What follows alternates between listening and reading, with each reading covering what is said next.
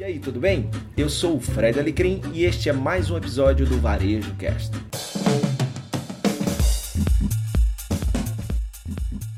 A notícia do varejo de hoje fala sobre a nova loja do Starbucks que abriu recentemente em Nova York e é uma loja, sua primeira pickup store nos Estados Unidos ou seja, uma loja que o consumidor compra sua bebida, sua comida no aplicativo do Starbucks e passa na loja apenas para retirar. Essa notícia me chama muita atenção porque, além de ser uma forte tendência, a tendência de utilização no varejo de aplicativos que tenham não só a forma de pagamento ali dentro, como também o seu próprio programa de relacionamento. E você que me acompanha sabe que eu venho falando do Starbucks há muito tempo, eu sou um grande fã da marca. E o Starbucks, durante muito tempo, foi quem teve o aplicativo de varejo líder em quantidade de pessoas usando. Hoje já não é mais líder, o líder é o Walmart, mas em termos de relevância dentro do negócio, o aplicativo do Starbucks continua muito forte. A previsão, por exemplo, é que até 2022, mais de 23 milhões de pessoas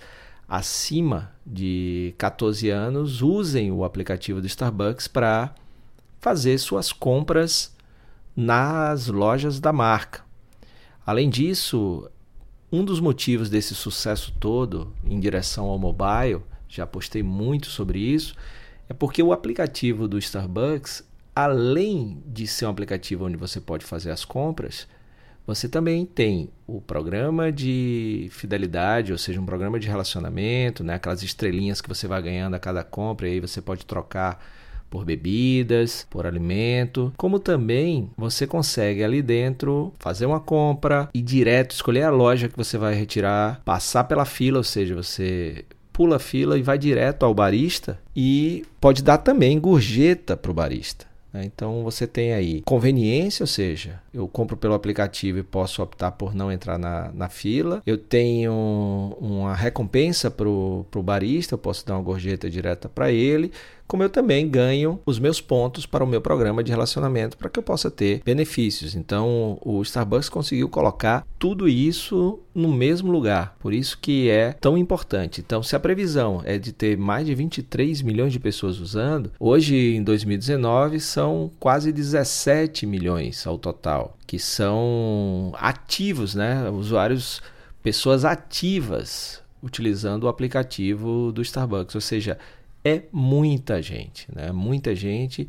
Isso vem crescendo bastante e principalmente por causa dessa boa interação que há entre pagamento, conveniência, relacionamento e benefícios. E aí, com essa, esse anúncio dessa primeira loja de a Pickup Store, ou seja, uma loja que é apenas para você que já comprou no aplicativo ir lá buscar, a loja fica na Pen Plaza em Nova York. Então, tem mais um movimento interessante que tem tudo para dar certo. A gente pode pensar, por exemplo, por que, que esse movimento pode dar certo para o Starbucks de ter vários pontos, podemos chamar assim, vários pontos de coleta dos produtos comprados via aplicativo. O primeiro motivo é que já existe ali uma base enorme de pessoas usando o seu aplicativo de o seu aplicativo de pagamento e de recompensa, que são que é um só, como eu já falei antes. Então, você simplesmente pode comprar antes e já se dirigir à loja. Já tem muita gente que já está habituada a fazer isso. Você pode também né, comprar no aplicativo e só mostra o QR Code lá, o código para o, o, a pessoa do caixa escanear e tá pago. Ou seja, já há uma grande base, uma lealdade muito grande e muita gente usando. Ou seja, não precisa tanto esforço para convencer as pessoas a usarem o aplicativo para esse novo serviço, que é uma loja que apenas você vai lá retirar, não tem, não tem cadeira para você ficar lá e tal. O segundo é, motivo para que me leva a crer que essa loja, esse novo modelo de loja de, de retirada vai ser um sucesso é a questão do, do melhores clientes levam mais vantagem, né? Ou seja, além de eu já ter a conveniência e uma base muito grande no aplicativo, eu já tenho um programa de relacionamento muito bom. Quanto mais eu consumo, quanto melhor cliente eu sou, mais eu tenho acesso a benefícios, a promoções, a conveniência. Né? Então, isso é um segundo motivo. E o terceiro, aí tem mais a ver não com o consumidor, mas com a própria marca, é a redução de custo. Afinal de contas, lojas só para retirada vão exigir menos estrutura, menos gente. É isso hoje um tamanho menor. Então, eu pode ter uma capilaridade enorme com menor custo, proporcionando melhor margem e um, um crescimento em um outro modelo de loja. Então, esses três pontos pode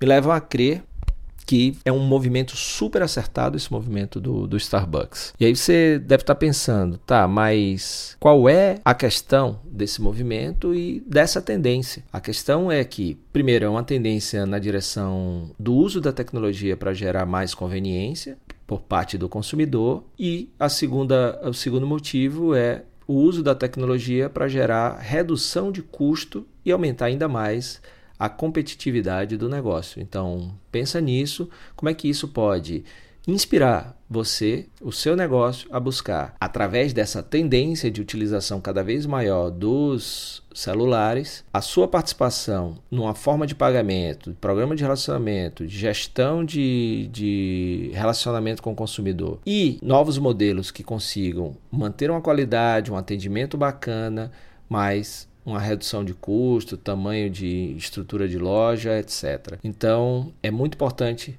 você refletir sobre esse movimento muito bacana dessa marca bacana. E se você, agora em janeiro, vai à NRF, maior feira de varejo do mundo, não deixa de passar lá na Pen Plaza e conferir aí esse novo modelo de loja que o Starbucks acaba de abrir. E lembrando, tem uma coisa que eu falo sempre que é super importante.